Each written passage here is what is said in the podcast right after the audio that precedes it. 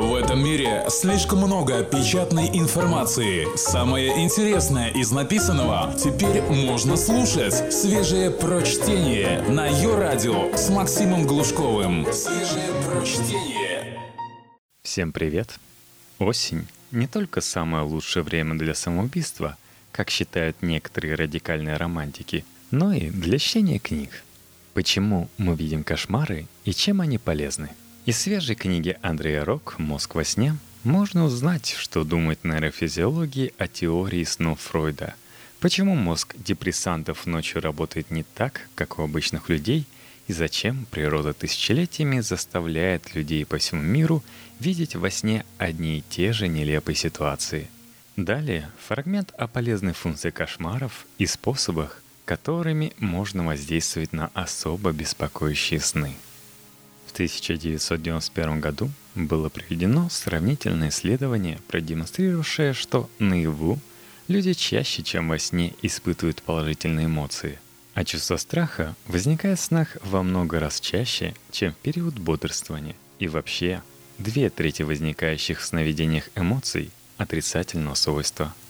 Данные о том, какие именно отрицательные эмоции преобладают, в разных исследованиях варьируются – но, несомненно, одно — они не выходят из негативного спектра. Например, проводившееся в 1966 году обследование тысячи студентов колледжа показало, что 80% испытываемых ими в сновидениях эмоций были негативными.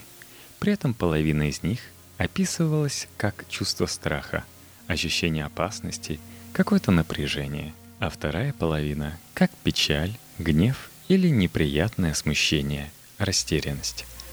Анализ более чем 1400 ответов о сновидениях, проведенный университетом Тафта, продемонстрировал, что в сновидениях чаще всего преобладает страх, следом за ним идут беспомощность, беспокойство и чувство вины. Некоторые психологи предполагают, что правильно функционирующая модель сновидений на самом деле может быть даже более эффективной при лечении депрессии – чем те формы психотерапии, в которых больных призывают к самоанализу и припоминаниям, становящимся все более навязчивыми. Фрой считал подсознание чем-то вроде выгребной ямы. Не полностью выраженные эмоции содержатся в ней в подавленном состоянии. И основная задача психотерапевта – высвободить эти токсичные эмоции и тем самым освободить человека, говорит Джо Гриффин – вот уже более 10 лет изучающий фазу РЭМ – быстрого сна и эволюцию сновидений. Но исследования совершенно недвусмысленно продемонстрировали, что сновидения занимаются этим каждую ночь. Другими словами, природа изобрела эмоциональный спусковой бачок задолго до Фройда. Но если сновидение в фазе быстрого сна представляет собой автономное средство регулирования настроений, что же происходит с мозгом – когда мы видим кошмары. Кошмары, особенно повторяющиеся, характерные для тех, кто пережил ужасы войны, изнасилования, автокатастрофы и другие травмы, представляют собой смотровое окно, через которое мы можем подглядеть, каким образом функционируют вообще все сновидения, как они создают связи в нашей системе памяти и порождают визуальные образы, отражающие наши, превалирующие в данный момент эмоции – так считает Эрнест Хартман, профессор психиатрии Университета Тафта и руководитель Центра расстройств сна в больнице Ньюстон Уэлсли в Бостоне. Отец Хартмана был коллегой Зимунда Фройда. Что же касается сына, то его собственная теория относительно того, каким образом и почему мы видим сны, основанная на изучении сновидений тех, кто пережил разного рода травмы, противоречит основному тезису Фрейда о том, что каждое сновидение это исполнение тайного желания. При этом мысли Фрейда о том, что сновидение — это царская дорога к бессознательному, совпадает с открытиями Хартмана. Во многих из нас, ведущих вполне обыкновенную жизнь, в каждый отдельно взятый момент присутствует множество эмоций. И определить, какая именно из них превалирует, непросто. Поэтому наши сны могут казаться такими запутанными и даже хаотичными, говорит Хартман.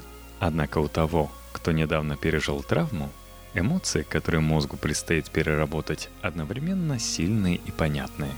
Поэтому проще проследить, каким образом мозг переводит эти эмоции в движущиеся картинки, визуальные метафоры переживаний. Например, женщина, пережившая жестокое изнасилование, в течение нескольких недель после этого так описывала свои сны. Я иду по улице с подругой и ее четырехлетней дочкой. На девочку нападает банда взрослых мужчин, одетых в черную кожу. Подруга убегает. Я пытаюсь освободить девочку, но понимаю, что с меня сорвали одежду. Я в ужасе просыпаюсь. Я пытаюсь пройти в ванную, но меня душат шторы. Я задыхаюсь, пытаясь глотнуть воздуха. Мне кажется, что я кричу, но на самом деле я не издала ни звука. Я снимаю фильм с Рексом Харрисоном, и вдруг слышу звук приближающегося поезда. Звук все громче и громче. Вот поезд уже рядом, и я в ужасе просыпаюсь. Сон цветной, я на пляже. Поднимается смерч. Он накрывает меня. На мне юбка на завязках. Смерч закручивает меня. Из завязки превращается в змей, который меня душит. Я в страхе просыпаюсь.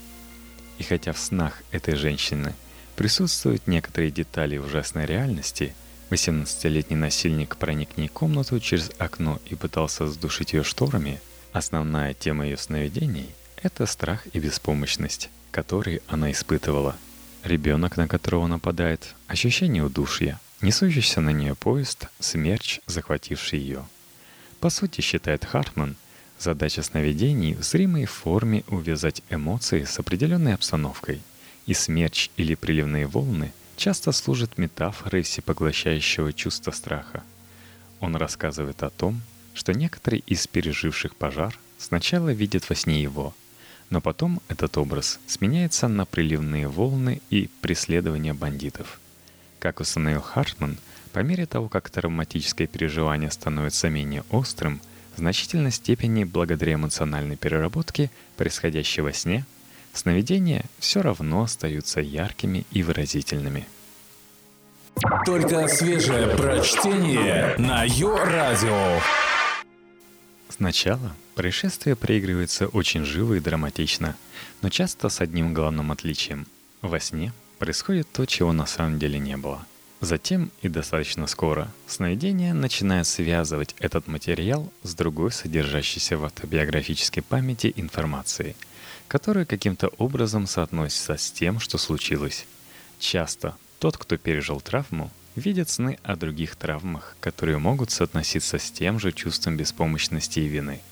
Если человек пережил происшествие, в котором другие были убиты или серьезно ранены, тема вины проявляется почти всегда – Например, спасшийся на пожаре, в котором погиб его брат, рассказывает.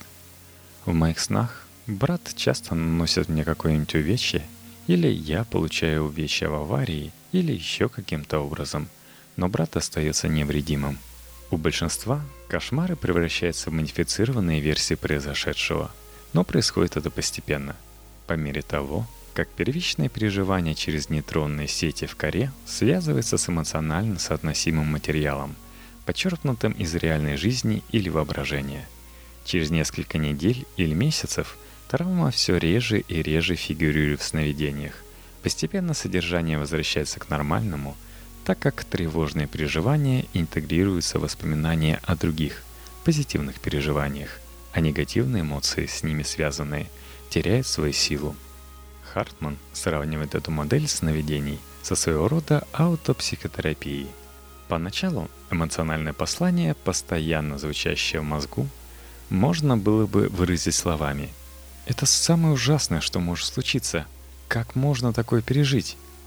Хартман говорит, что мозг пытается ответить на этот вопрос и подбирает образы, суть которых можно выразить другими словами. Что ж, давай посмотрим на то, что случилось. Позволь тебе это представить, нарисовать, но помимо этого Рисуй все, что приходит в голову. Все, что хочешь. Представь другие катастрофы. И ты начинаешь видеть других людей, попавших в сходную ситуацию. Все эти сцены ужасны, но не уникальны. Люди выживают и как-то переживают все это. Это тебе что-нибудь напоминает? Давай-ка посмотри на другие случаи, когда ты испытывал ужас. Все было так?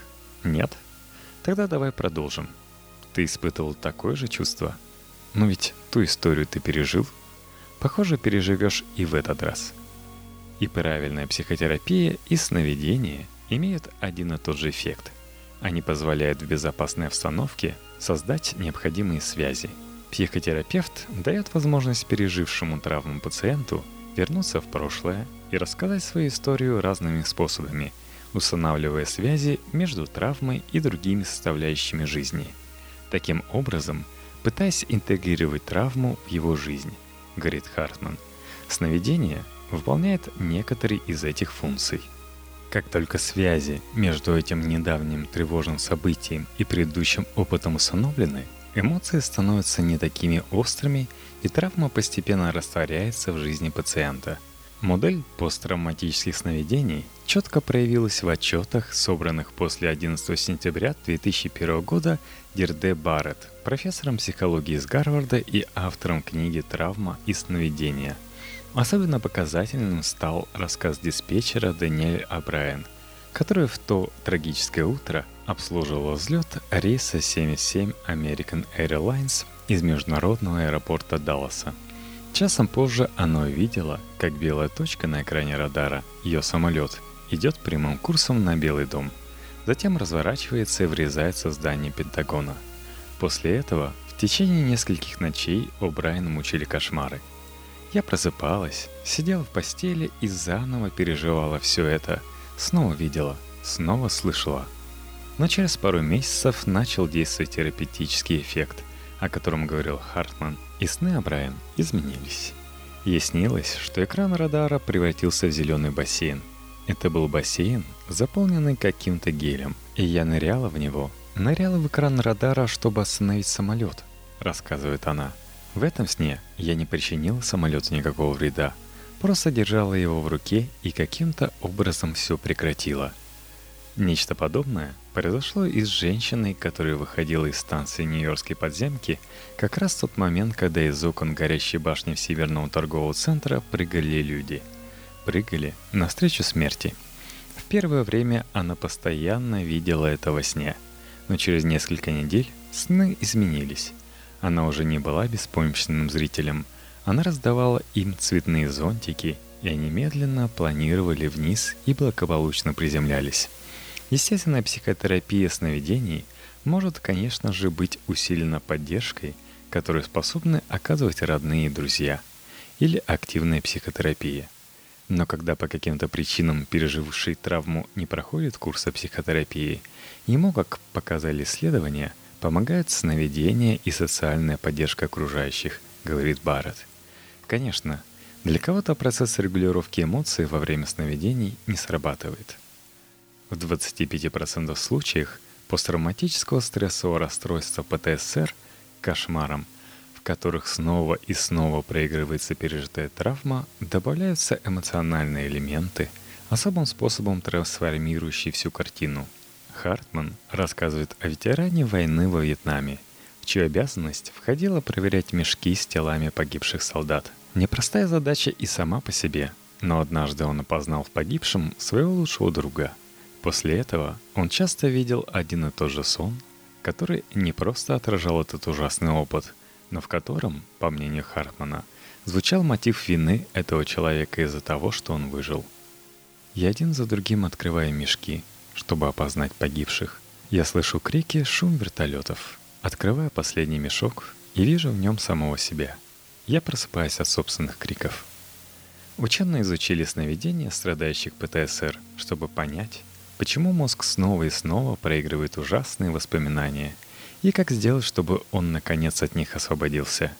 Изучать мозг больных ПТСР с помощью визуализации намерен Эрик Новцингер из Университета Питтсбурга – мы хотим посмотреть, как выглядит мозг при постоянном, ночь за ночью повторении таких снов. Как считает Эрнест Хартман, поиск метафор и связей с позитивными воспоминаниями, помогающими успокоить порожденные травмами эмоциональной бури, лишь наиболее яркий пример процесса, которым непрерывно занят наш мозг.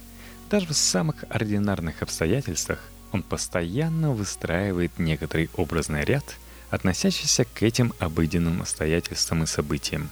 Например, для беременных в начале срока типичны сны, отражающие беспокойство по поводу происходящих с организмом изменений, страх утратить внешнюю привлекательность, На более поздних строках они часто видят сны, говорящие о страхах за будущего ребенка, об опасениях насчет собственного соответствия роли матери. Свежие прочтение. Максим Глушков. Ее радио. Застарелые волнения и беспокойства также могут выражаться метафорически. В качестве примера Хартман часто приводит историю матери двух маленьких детей, вполне успешных и в карьере, и в отношениях с мужем – но она выросла с родителями, которые ее постоянно критиковали. И поэтому, что бы она ни делала, она никогда не бывает довольна собой. Когда она стала матерью, ее детское беспокойство по поводу собственной неадекватности вдруг возродилось, и она часто видела сны, в которых возникала одна и та же тема страха, что она недостаточно хорошая мать. Я оставила сына одного, и на него набросилась огромная кошка – она рвала его когтями, она пыталась его убить.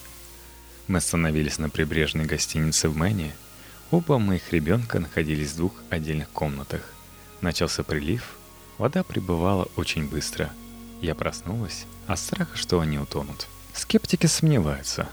Чем могут помочь эти разыгрываемые мозгом ночные драмы? Если стоит занавесу опуститься, мы их тут же забываем – но Хартман, Картрайт и другие считают, что главное – это созидание и перестройка связей в нейронных сетях, сам физиологический процесс, который в одних случаях укрепляет старые воспоминания, в других строит новые ассоциации. Таким образом, вплетая в наш прежний опыт новые переживания, обновляя ментальную модель самих себя и окружающего мира – Такая ночная переналадка связей соответствует теориям роли сновидений в эволюции – Согласно этим теориям, во время сновидений мозг интегрирует информацию, важную для выживания. И это может происходить независимо от того, помним ли мы сны или нет. Однако это отнюдь не означает, что все попытки вспомнить сон совершенно бесплодны. Некоторые сны действительно лишены какого бы то ни было смысла, но другие могут помочь нам по-другому взглянуть на эмоциональные моменты, которые мы днем порой выпускаем из вида – Способность вспомнить и поразмыслить над своим сном в некоторых случаях оказывает влияние и на модель будущих сновидений, и на дальнейшее поведение. Некоторые исследования показали, что если человек записывает свои ночные кошмары, а потом обдумывает их, стараясь не поддаваться пугающему воздействию или придумывая другой, менее ужасный конец, это помогает изменить модель таких сновидений. Существует методика лечения – которая называется образной репетицией.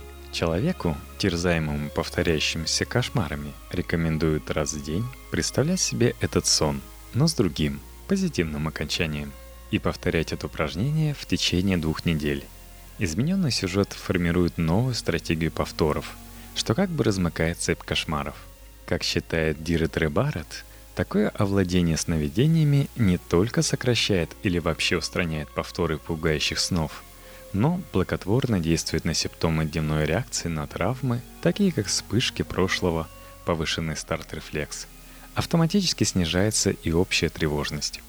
Розалин Картрайт обнаружила, что даже тем ее испытуемым, которые не страдали от последствий травм, было полезно размышлять над сюжетами негативных сновидений и представлять себе их позитивные окончания. Это позволяло не только избавляться от такого рода сновидений – но положительно воздействовал на настроение. В качестве примера она приводит историю женщины, у которой хватало проблем. Она только что рассталась с мужем, который ее всячески подавлял и унижал. А на работе один из сотрудников тоже все время пытался, как она говорила, ставить ее на место. Этой женщине приснилось, как бывший муж завился в ее новую квартиру и в грязных ботинках протопал по белому ковру.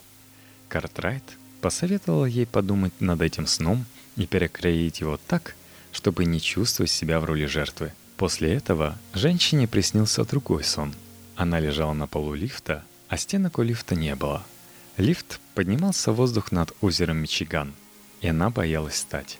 Однако, где-то в глубине дремлеющего сознания, видимо, возникло воспоминание о том, что она перекраивала предыдущий сон так, чтобы снова не быть жертвой – и в этом сне о лифте она, несмотря на свой страх, все-таки решила встать на ноги. Как только она встала, Вокруг нее выросли дарующие безопасность стенки, и она поняла, что ей надо уметь постоять за себя.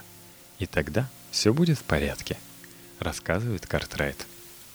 Работая над собственной пассивностью, выразившейся в сюжетах сновидений, она сумела так перестроить свой эмоциональный подход, что это нашло отражение в повседневной жизни.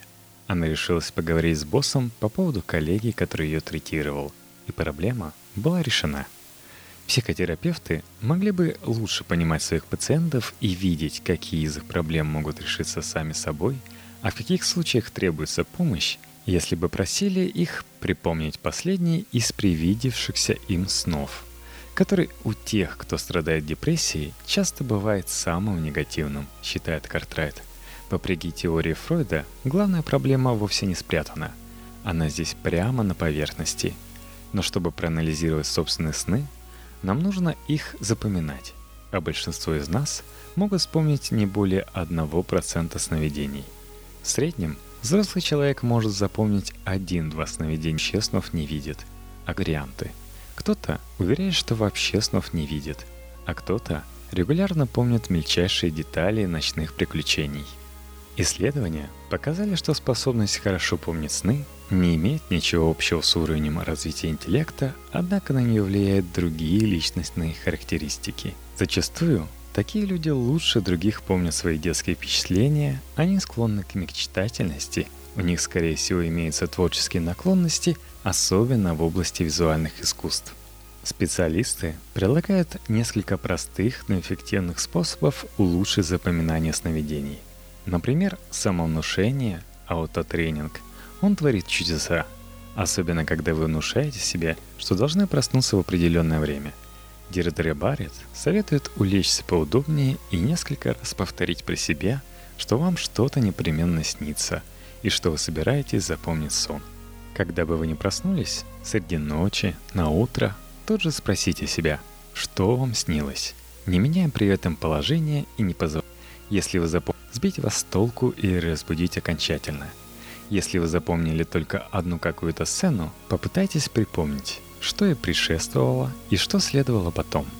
Что еще вы видели, какое у этого сна общее настроение. Держите на ночном столике дневник, в который могли бы записывать сны, а лучше включающийся от голоса диктофон, чтобы не приходилось двигаться и менять позу. Ученые также обнаружили, что способность запоминать сновидения резко возрастает уже только потому, что испытуемых просят записывать сны. Здесь важно правильно выбрать время – Бывает, что то, что вы увидели или услышали в течение дня, может вдруг вызвать воспоминания об увиденном накануне ночи сновидения.